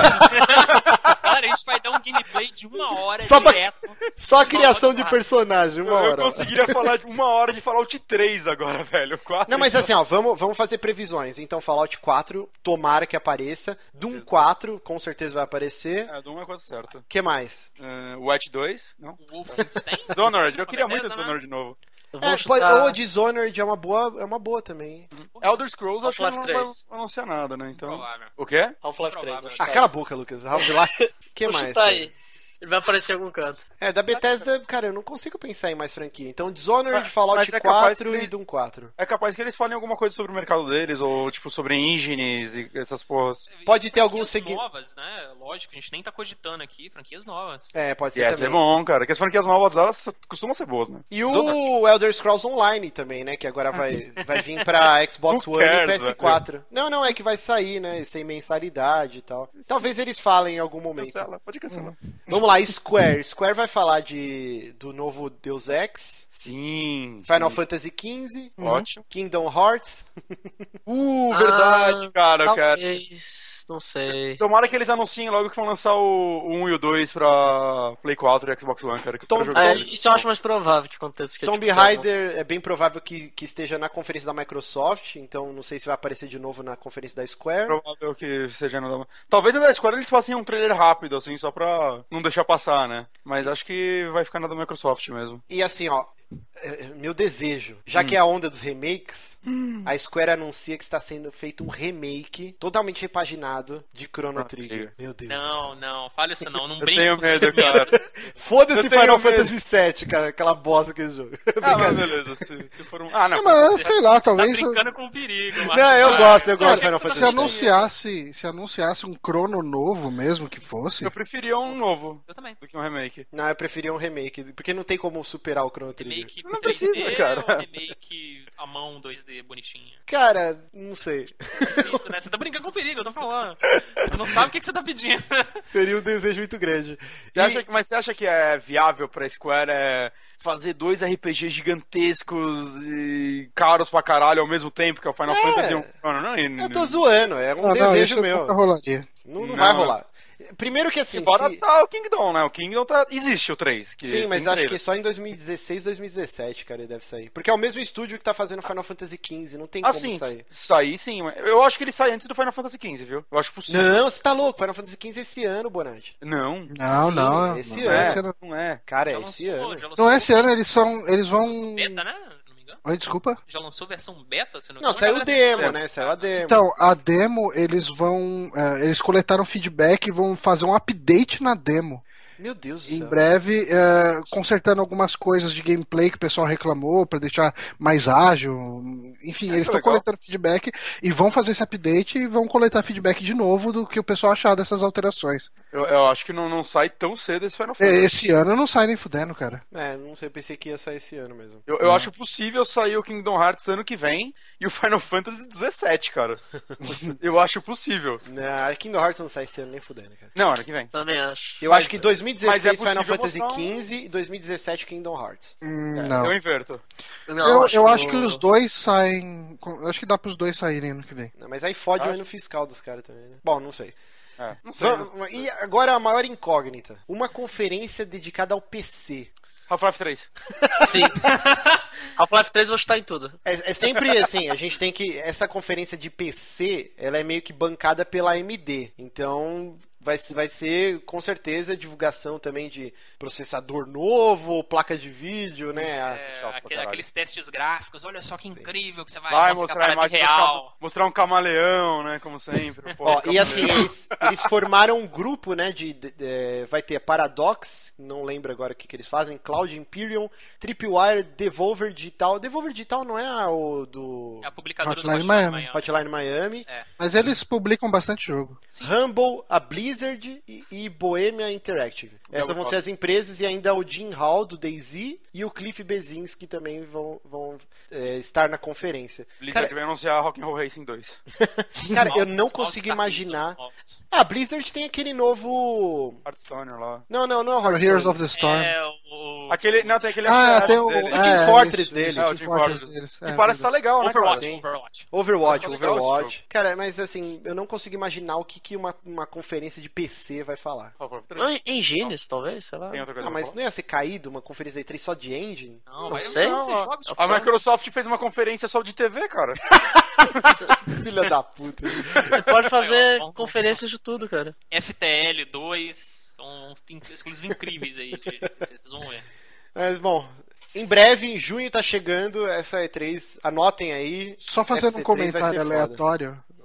Acho que o jogo de PC que eu mais tenho saudade de existir alguma coisa parecida é um jogo, cara, muito, muito, muito velho. Chamava Street Rod. Vocês já jogaram? Não.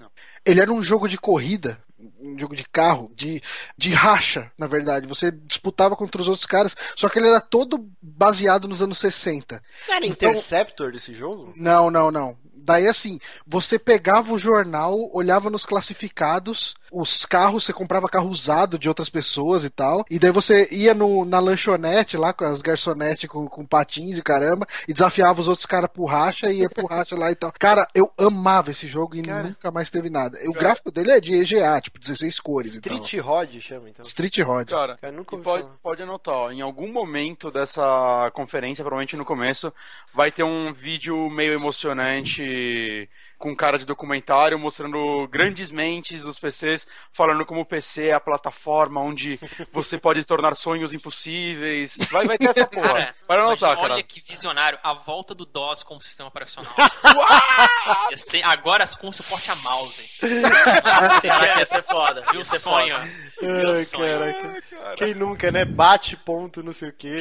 Puta que pariu. Era um parto. Mas vamos lá. E continuando ainda nessa, nesse ritmo louco dos joguinhos. Yooka-Laylee. Que nome de bosta, hein? Sucessor espiritual de Banjo-Kazooie. Bate meta no Kickstarter em 40 minutos, cara. Cara, esse Caralho. jogo conseguiu já bater todas as metas, eles estão colocando já meta genérica, tipo, tem uma meta nova agora que se bater acho que 1 milhão e 200 mil, os caras vão gravar um vídeo de gameplay com o walkthrough inteiro do jogo pra você, cara. Caraca, que É bosta tipo, já não- eles já não têm a colocar, cara, já bateu a, a última meta de um milhão, que é pra sair no Day One já pra console também. Ó, só pra, pro pessoal entender, esse Yuka Laili, né? São, Yuka e Laili são instrumentos musicais extremamente obscuros e justamente remeter ao Banjo Kazooie, né? E são, são funcionários da Rare, né? Que, que saíram, acho que depois do Viva Pinhata, né? Saíram da, da empresa e montaram esse estúdio. E eles estão desenvolvendo esse sucessor espiritual, que na verdade é um jogo igualzinho Banjo Kazooie, é, com aquela sinergia entre dois personagens, né? Um morceguinho e um camaleão. Só que eles vão utilizar esses poderes, né? O camaleão ele vai esticar a língua, vai poder se pendurar em partes do cenário.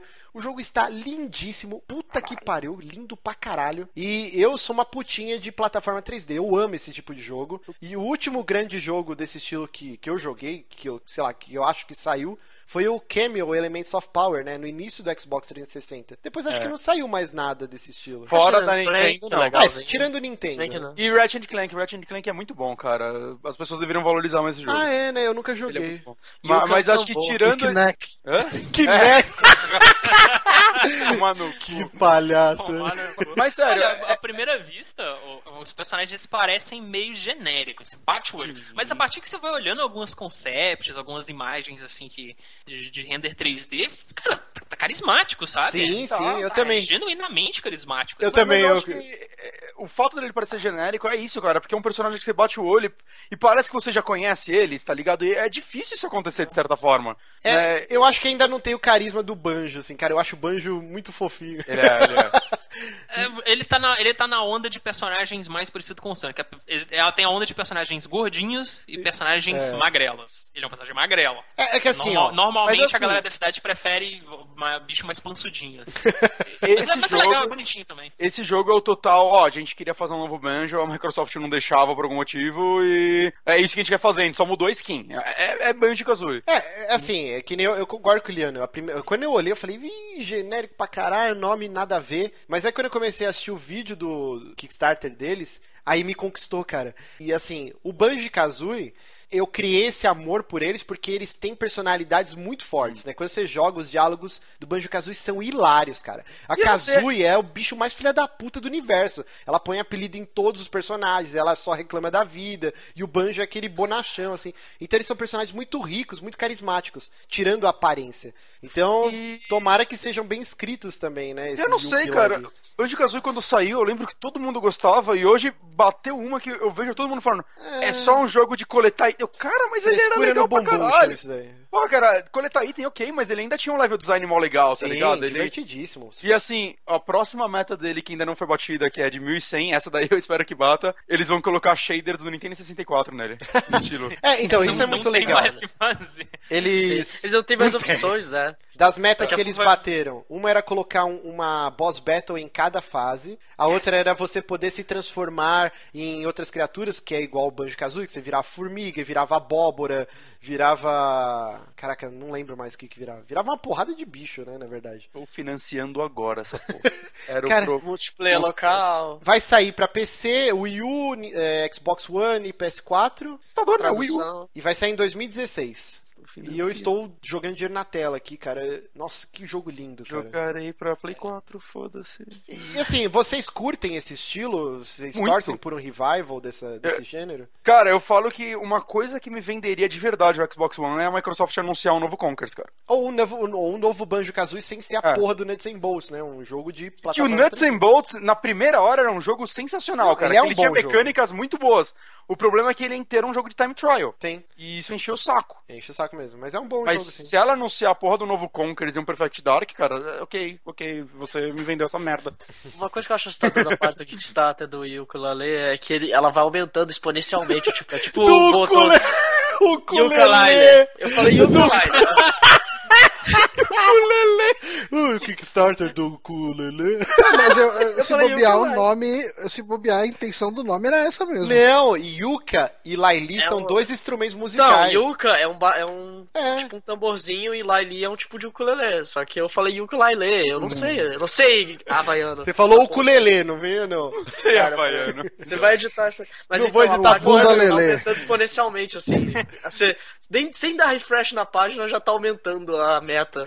Isso aí vai ser, isso é muito desvio de dinheiro, certeza. Cara, isso é um sinal que Ah, as pessoas têm necessidade, torcem por existirem jogos desse tipo, que sumiram, não existe mais, Faltam cara. 45 dias e essa porra bateu um milhão de euros. Essa porra. Libras. É Libras. Libras. Cara! Ai, toma, 15 dólares. É, Eu- eu vou a- doar, a- eu vou a doar. parada é o, o Kickstarter, o cara vota com dinheiro, né, cara? O- É a- as pessoas provando que a indústria está um pouco errada em alguns pontos. Não, e de certa forma isso Nada vai não, né? fazer a Microsoft se mexer e falar, pô, a gente tem a Rare aqui, a gente é detentora do Conkers, do, do Banjo-Kazooie, vamos fazer uma porra de um jogo nesse estilo então também, já que o Kickstarter dos caras deu mega certo, né? Fala isso pra Capcom. É, é, então a Capcom, ver. o Mighty Number 9 lá fez um puta sucesso Kickstarter e a E Capcom. olha que acho que vai ser né? ruim, hein? Só falando. Vamos lá, Mega é... Man vai voltar a ficar encostado por um bom tempo.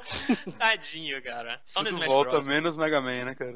Falando em coisas que não lançaram, a Disney vai lançar um filme baseado nos filhos dos vilões clássicos da Disney, que é um filme pra TV do Disney Channel. E temos um trailer. Cara, a premissa é bem legal, né? Que é um, chama Descendants, né? Que é o Achei. filho, o filho da Cruella Cruel, o filho Filho do, do Jafar. Jafar. a filha da Malévola e da outra qual que é? Da Rainha Amada Rainha. E é um lance meio Fables, né? Que, que é um reino que onde a Bela e a Fera eles viraram os reis desse universo Disney. E existe uma ilha que é tipo Arkham, Arkham City lá, que todos os vilões lá foram jogados lá. E, e o filho da Bela e a Fera, ele acho que é aniversário de 15 anos, sei lá que pouco é. Ele fala que o desejo dele é dar o perdão pros filhos dos vilões poderem morar com eles na, no reino principal. E aí é coisinha, tipo um High School Musical e tal. Mas eu- achei uma puta premissa legal, cara. Eu fiquei muito afim de assistir. Mas quando eu li essa notícia, cara, não sei porque eu já associei Disney e Marvel. Eu, eu pensei que ia ser o- os filhos dos vilões do universo Marvel, tá ligado? Num filme infantil. e aí eu fiquei, Ia ser louco, tipo, cara. Cara, eu abri um negócio super empolgado, assim, eu vi a Malévola e eu. Ah. O foda é que assim, é feito pra TV, então já é uma produção mais Sim, eu já tô vendo que. Vai ser tipo o High School Musical, o É. o Camp Rock. Não, a, a vida. pegada, a pegada dele tá bem High School Musical, assim. Tá, né? Ah, mas eu ainda quero. Eu, eu vou ver, eu vou ver, cara. Eu vou tentar ver. Pelo Ah, eu- depois Rock, do trailer, né? eu achei a premissa muito foda, mas se fosse pro cinema, eles teriam cuidado, uma escolha Ah. de um elenco melhor, um roteiro mais elaborado. Quando você assiste o trailer, você vê que é bem bobinho, assim, cara. Ah, mas é, é- mas é pra criança, né, também, cara. É, é infantil. Eu vou ver. Tem o Disney Channel aí, vai lançar. Não, mas, mas se assim, fosse com a galera da Marvel ia ser muito mais legal, né, cara? O que eu achei legal é que eles trouxeram. colégio, assim. O que eu achei legal é que eles trouxeram a personalidade dos vilões pros, pros filhos de uma maneira interessante. Por exemplo, o filho da Cruella, ele morre de medo de cachorro. Sim. Pra ele, cachorro é o bicho do inferno que, que, que pode te devorar a qualquer momento. O, o filho do Jafar, ele é bem aquele ladrão tipo Aladdin, sabe? É, aquele batedor de carteira e tal. Hã? O Jafar não tava morto? Ah, Spoiler, ah, whatever, né, cara? Spoiler. Pô, a ele viveu uma vida plena antes, deve ter transado também bastante. morre. É verdade, né? Não Tinha um harém lá, ele tinha um harém. É, já tem que dar graças a Deus que ele teve um filho só. Mas assim, ó, por exemplo, Encantada. É um filme que eu acho muito foda, cara. É legal, né? Mas se cara? ele fosse um filme pra TV, é, é, seria diferente. Esse Descendants, ele Eu tem uma um premissa. Ele tem uma premissa tão legal que se ele fosse um filme pra Hollywood, pra cinema, cara, teria tudo pra dar um buzz. Mas eu acho que esse plot é meio difícil de colar, assim, que, tipo, ele É. já tem uma malévola no cinema, Uhum. entendeu? Não, não- eu acho um- uma premissa difícil de alguém levar pro cinema. Ele tem, Interfere mais just- cara onde TV. Arriscado, né? Não, interfere justamente com o que eles estão querendo fazer, que é renovar os clássicos deles. Então, você vai ter duas malévolas no cinema, pode confundir o público civil. É. Os civis? Civis. ah, Os hardcore da Disney vão agradar. É, mas saindo do mundo Disney e indo para o mundo, o submundo do rock and roll pesadão, Do metal. do metal. Eu preciso fazer uma pergunta pra você antes de mais nada, Hum. Márcio Barrios. Você conhece Menor? Ai, cara, puta, esse é o melhor vídeo. Eu vou, eu vou colocar no, no, no post aí, vocês precisam assistir. ele tá aí com a cam desligada, mas ele tava apontando o dedo pra cara do Márcio. Regi- Regis Tadeu quase tomando um couro de fãs do Manowar. Bom, a gente teve o Monsters of Rock, acho que foi o fim de semana passado, né? Se você está ouvindo o programa na publicação. E aconteceu muita coisa, né? Muita reclamação da organização. A gente teve o Leme do Motorhead, ele teve uma um problema intestinal e na última hora cancelou o show, né? Mas aí conseguiram, né, juntar alguns membros do Sepultura junto com o baterista, né, o Mickey D e o guitarrista do Motorhead fizeram uma jam lá de meia hora e tal, pra tapar buraco, e o Judas Priest estendeu o setlist deles pra mais meia hora de show. E, e o não salvo, eu eu- ele tentou colocar a hashtag no Twitter que era Leme is with dengue. e aí, cara, começou a sair, pipocar notícia em site internacional explicando dengue is a mosquito em Brasil, não sei o que, tipo, explicando a doença. E tipo, não, na verdade não era porra nenhuma de dengue, né? E tal, ele comeu alguma coisa e fez mal. Não, salvo tá de parabéns. Eu- Eu tô esperando o primeiro incidente internacional diplomático que vai causar uma guerra causado Ah. pelo não salvo. É, ele já a Coreia quase. da Coreia do Norte não causou. então É, que tem essa, causa. né? Se com a Coreia do Norte. A internet, a, a humanidade tem senso de humor. Ah, foi uma- it's a joke. It's a- Mano, mas a hashtag Leme is with dengue é foda, cara. Foda. Eu acho que não só só vai dar merda se mexer com o Estado Islâmico. É, Eu- pô, é. Aí eu acho que fode muito forte. Imagina É. se o Estado Islâmico é uma piada do Luan Salvo no final Não, e, e tem no, e tem no Rio de Janeiro, né? Umas células do ISIS lá, tava rolando aí. Os caras vão pegar ele lá. Mas assim, ó, voltando. O que mais que teve nesse Monsters? Teve uma banda, né? Acho que chama Black Veil Bride. Uma banda nova de rock aí. Os caras têm um visu meio emo, meio gótico, assim. É tal. meio Twisted Sisters. É, é, tem até a comparação no texto, né? Do Twisted É Sister. mais um placebo meio bizarro. Sim, e os caras foram vaiados e abandonaram o palco. E, cara, que atitude escrota do público, né, cara? É. Eu acho é um- muito é um escroto público isso. né? tradicional demais, cara. É um público muito tradicional. Fã de metal é chato. Pra Fã de metal é, é o fã mais preconceituoso musicalmente que existe. Sim. Ah, é foda. Ó, eu e o Bonatti, a gente tinha uma banda de metal, que a gente chegou a fazer bastante show até. Essa mentalidade tá incrustada na- na- nas pessoas. O, o líder da banda, ele me proibia de tocar de bermuda e camiseta engraçadinha. a gente teve altas discussões, o cara fala assim, não, cara, você não pode tocar com a camiseta, sei lá, do Bruce Lee Cara, você ia cantar de xadrez, seu maluco? Eu ia de camiseta xadrez, ele falou, é banda grunge? O cara brigava comigo. Eu falei, mano, vai se fuder, eu vou tocar do jeito que eu quiser e tal. E era direta treta. Mas Tá- tem isso mesmo, cara. Tem e eu isso já na vi muito, muita gente, tipo, na internet mesmo, e até conhecidos meus, cara. Ah, nada a ver essa banda, os caras aí com visual mal nada a ver e tal. Eu, cara, mas e o som? É só o escuta a visual. música! Escuta a porra Mas- da música! Esse negócio de banda vaiada, né? A gente teve no Monsters de 96, Nossa, foi... que foi o Skid Row, né? Uhum. É, o Skid Row tocou antes do Motorhead, se não me engano, e o pessoal tacou coisa pra caralho neles, ah, banda poser, vai se fuder, não sei o que e tal. E um, um show que eu vi, que eu presenciei, que os caras foram assim, tacaram coisa pra caralho neles também, foi quando o Rammstein abriu pro, pro Kiss aqui em São É. Paulo. Ah, que é? o, o Rammstein não era nem um pouco conhecido na época, Hum. e ele já tava bombando na Europa e acho que um pouco nos Estados Unidos. E o Kiss trouxe aqui falando. e tal. Falando de judeu, falando do nazismo, eles ficaram putos. Não, mas era que, é que assim, o povo do, do, do metal é bem tradicionalzão, né? É porque os você cara- não o conhece cara Menor, chega cara. lá. e o cara saca lá um binguelo de borracha e começa a tocar mijo eh, fake na galera, o pessoal começou a chamar de banda de viado e começou a xingar.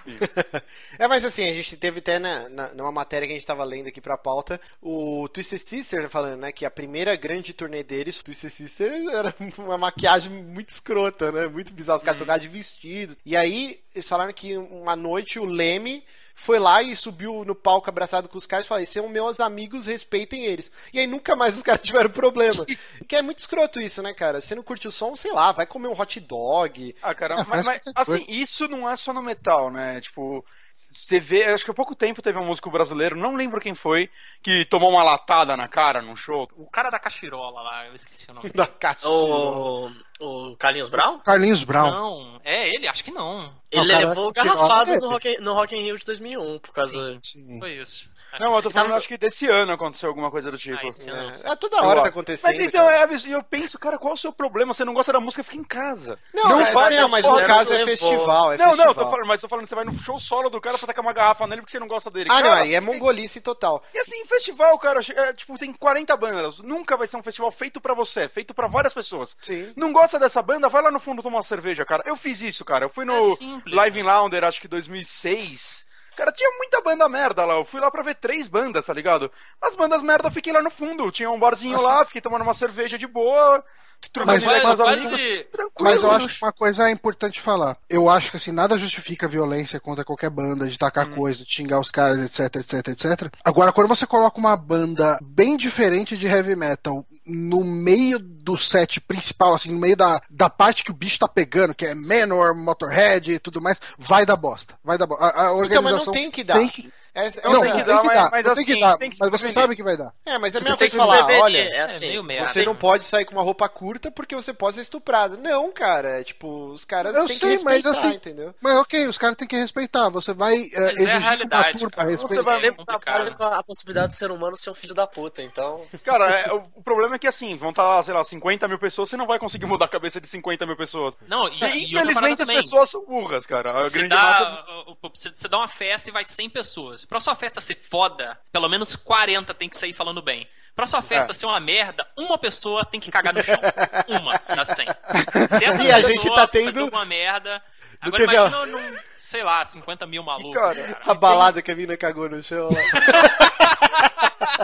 Tem muito um negócio que eu acho que as pessoas, em geral, parece que não veem músicos como pessoas que estão lá fazendo um som, tá ligado? Músicos viraram uma entidade, então parece que eles acham que ah, eles não vão se ofender com isso, eles são só uma máquina que pode ser tirada do Uma palco. jukebox. Eu, eu- cê- muita gente pensa assim, cara, é meio até assustador, cara. É, é foda, cara. E, e pra coroar o Monsters of Rock, né? Na, na, na sessão polêmicas, o Manowar, cara. Ah, que banda. Ah, mas um... Manowar, ele, ele fez uma exigência maluca, né? Que fotógrafos só poderiam fotografar os primeiros 30 segundos do show. Cara, pra mim tinha que tacar uma garrafa nesse filhos da puta. Não, não, não era só. Não era os primeiros 30 Constatação. segundos. Não era os primeiros 30 segundos? Não, não, não. Era os primeiros 10. Ah, porra. Que? Caraca, era 10 segundos, tá de sacanagem. Não? A hora que É, tem tá mais aqui, luz no e Whiplash fumaça. tá aqui. É, os primeiros 10 segundos, foi mal. Ah, A, a hora que tem show, mais cara. luz e fumaça, que não dá pra sair nada na foto. É. Cara, Tomar no e- cu, ah, velho. Manowar, eu odeio, assim, eu odeio também. essa banda com todas as minhas forças. Eu gosto de uma ou duas músicas, mas eu acho os caras, as personas, assim. É porque tu não conhece Menor, cara. Escrotos, cara. Escrotos.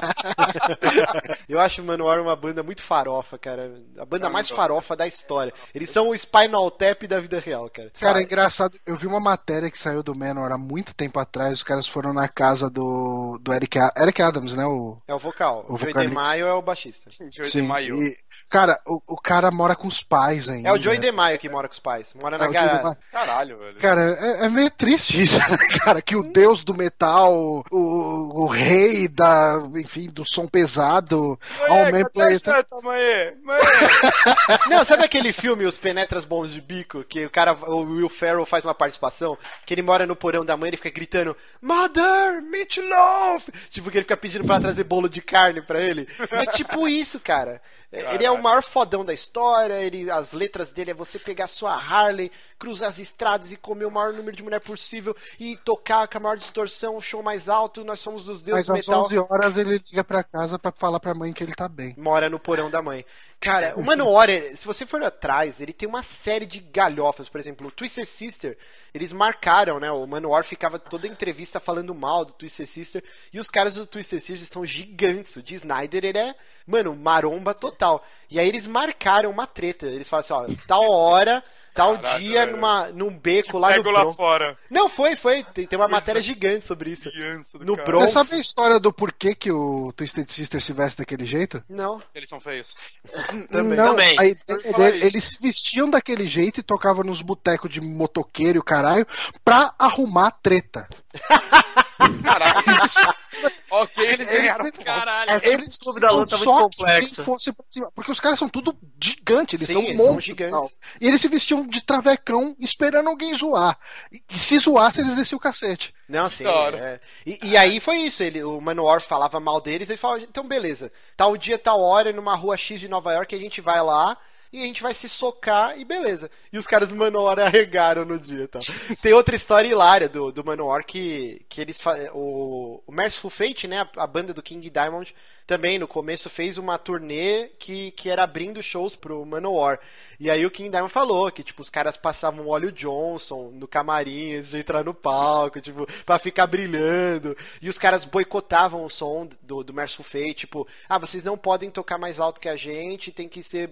Tipo, não é nem questão de tocar mais alto. Eles faziam uma regulagem de som horrorosa, tipo, toda cagada, e aí o Manowar vinha, puta equalização, som foda.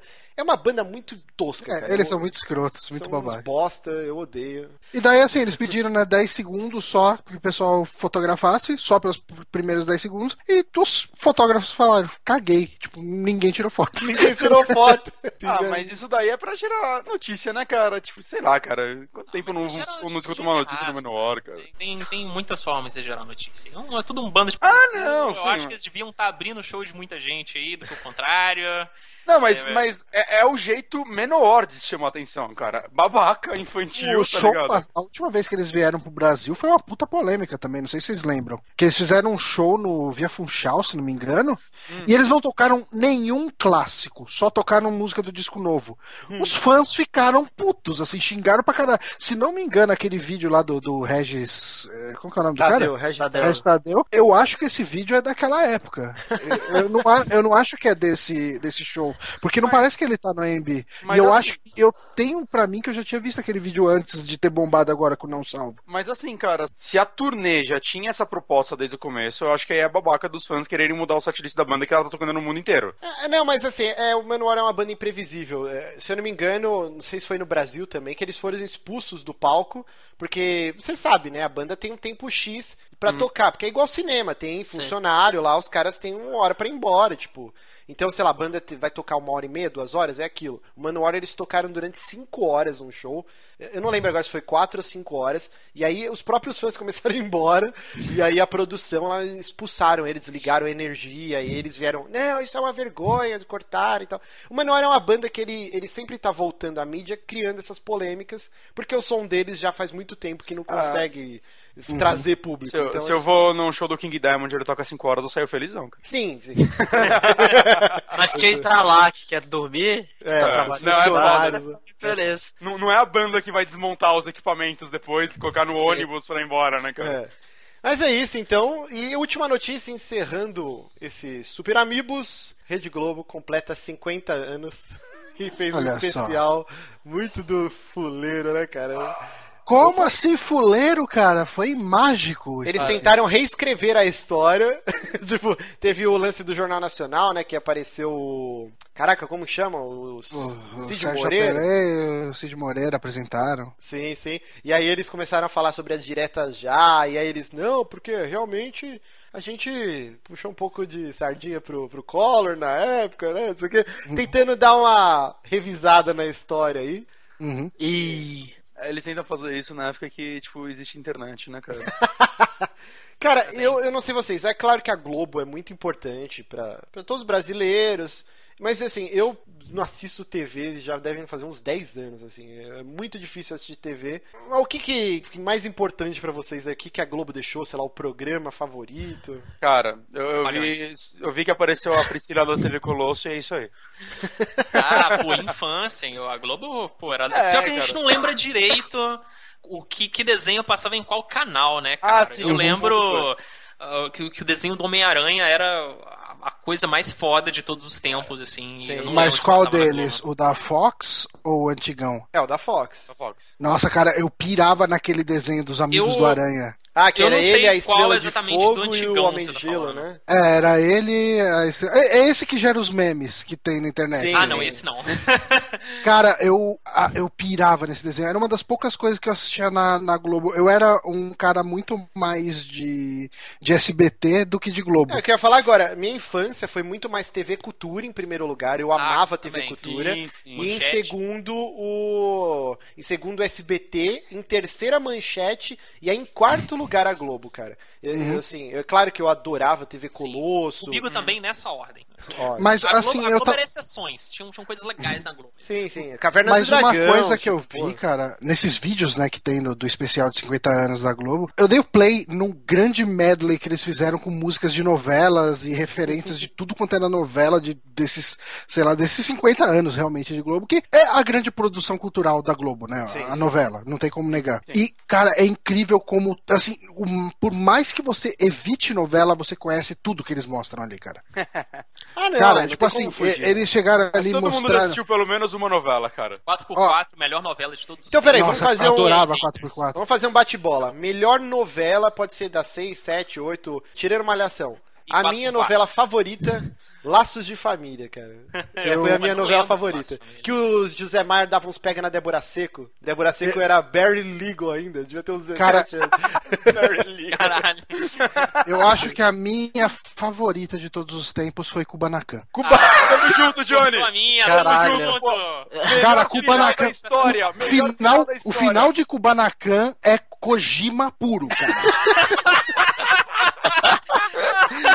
Cara, melhor final de novela Caralho. da história, velho. Porra, Quem, que quem Não, cara. falou que eu- viu aquilo chegar antes tá mentindo, cara. Não, não, não existe. Não existe. Caralho. Não, assim, a- eu não vou- existe, eu já sabia nesse final, cara. Não Eu vou abrir aqui, ó, eu vou abrir o texto na Wikipedia aqui e vou ler pra vocês Fala aí, o final dele aqui. Spoiler. Pula essa parte se você não viu o Kubanacan. Pô, cara, eu, eu queria que Olha lá, lançasse Ó. Blu-ray, cara. É. Sim, ó, eu vou ler aqui pra vocês. Fonte Wikipedia. No final, é revelado que quem dizia ser Esteban era na verdade Leon, filho dele com Rubi vindo do futuro pra impedir que a Fênix, uma arma de destruição em massa, matasse várias pessoas como na época dele. Suas lembranças na verdade eram fruto da árdua pesquisa sobre seu pai Esteban, em conjunto com a desorientação severa causada pela viagem no tempo. Leon descobre que Esteban estava vivo, mas manco de uma perna devido a um acidente que sofreu ao cair de um avião. Cara, chupa Exterminador do Futuro. E a novela começava, né? Que o cara era o pescador parrudo, tipo, ele tava afogado e ele ia- acordava numa aldeia de pescadores, né? E aí ele, sei lá, não tinha memória, ele começava a viver. Não era ele isso? caindo, começo? tipo, do céu. É, ele cai do tava- céu no mar, sem né? mar, cara. Que coisa assustadora, cara. Cara, essa Cara, novela ó, é fantástica. melhor novela da história. Vamos lá, Bonatti, a sua. É Kubanacan, cara. não tem Banacan outra, também. cara. Lucas. Eu não. Eu esqueci. Eu devia contar pra você que eu não pude ver TV. Assim, eu então. Eu vou- vou Eu era um- proibido vou de ver TV até os menção honrosa 14 aqui. anos. Como que. Peraí, Mas- conta essa porra. Você não podia ver Vai. TV até os 14 É, meus anos. pais falaram, eles me proibiam. Eles não- a gente não tinha TV em casa. Tinha, tinha TV, mas eu não podia assistir TV no geral, assim. Eu só fui assistir coisa, tipo, depois de muito velho, assim. Eu fui ver desenhos depois de 16 anos. Eu comecei a ver Dragon Ball com 15 anos pra começar. Nossa, velho, por É quê? tipo cara? ontem, né? Ou seja, ontem. Droga, foi Sim. mais rápido. Milésimos, por milésimos. Uh, E você, Mas a- Select? eu, vi uma, eu vi uma novela, que eu, eu vi o final dela e eu achei legal, que era. Caralho, Avenida Brasil. Foi essa. É o, mais clichê possível.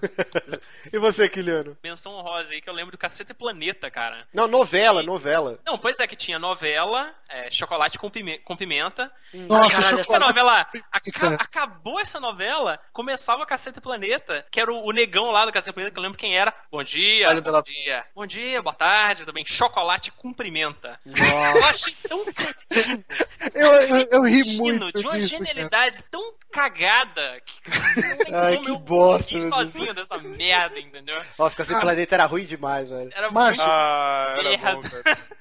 Ô, ô, Márcio, eu pontuei aqui alguns grandes momentos do aniversário da Globo. Eu Vamos gostaria lá. de citar eles aqui para que a pessoa saiba o que procurar quando for ver isso. Ah, a gente teve o latino cantando Me Chama Que Eu Vou.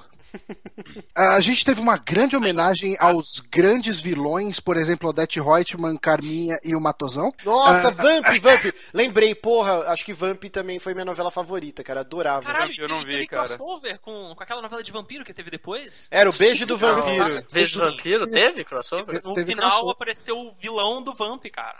Sério? Be- beijo do vampiro. Vamp, então eu não sabia, mas eu vi o beijo do vampiro. Beijo do vampiro que tocava a Fairy Tale do, do Xamã, cara. Sim, cara, era abertura. Metal vindo aí. Eu lembro que Beijo do Vampiro, a abertura era Blue Moon.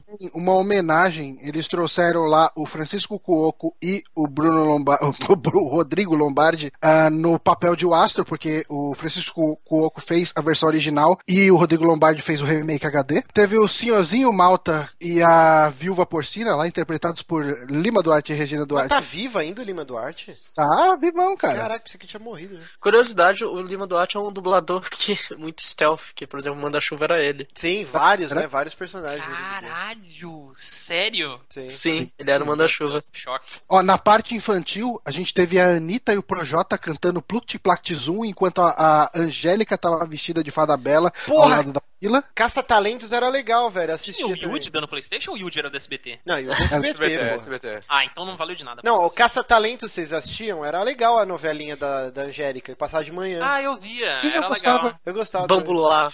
Era Bambu Luar. Bambu né? Luar. Ah, teve um medley de Galvão Bueno. Nossa, Caralho, que coisa espetacular. né? Nossa, Galvão, dá, Galvão. Galvão Bueno narrando um monte de coisa lá, a vitória do Senna e o caralho e tal. Hum, Teve tá uma, um momento em que Didi e Dedé receberam uns clones bizarros do Mussum e do Zacarias. Meu Jesus. Ok. Caralho, imagina se tivessem pegado o cadáver deles em futebol e entrado com eles assim. Sabe um morto muito louco? Que Né? tinha uma arma Cara, ia ser foda. o Mussum. Pena que a gente não vai estar vivo pro aniversário de 100 anos.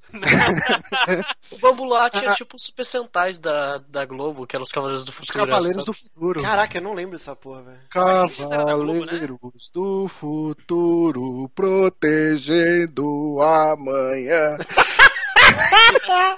Era muito Nem isso. Se não, tiver, se não tiver eles no Chroma Squad, esse jogo é fake. Ai, caraca. Ah, e teve uma homenagem aos personagens do Chico Anísio, lá com o Nísio Neto vestido de professor Raimundo. E assim, uma coisa que eu achei que não ia mostrar, que não, eu não imaginaria que colocariam, foram propagandas clássicas de todos esses anos. Desde aquelas propagandas da Paraíba, do já é hora de dormir, não esperei minha mãe mandar, não sei o quê. A propaganda de não é assim uma Brastemp. Cara, várias propagandas assim. Eu falei, porra, que legal, assim, tipo, é o tipo de coisa que você não imaginaria que colocariam num, numa homenagem à rede de TV, você mostrar uma porrada de marca lá. Cara, mostraram até o Tempo Passa, o Tempo Voa lá da poupança Palmeirindos. Oi, E voltei. pessoas- Não, é que tô com o telefone, eu tive que atender, eu tô sozinho. cara.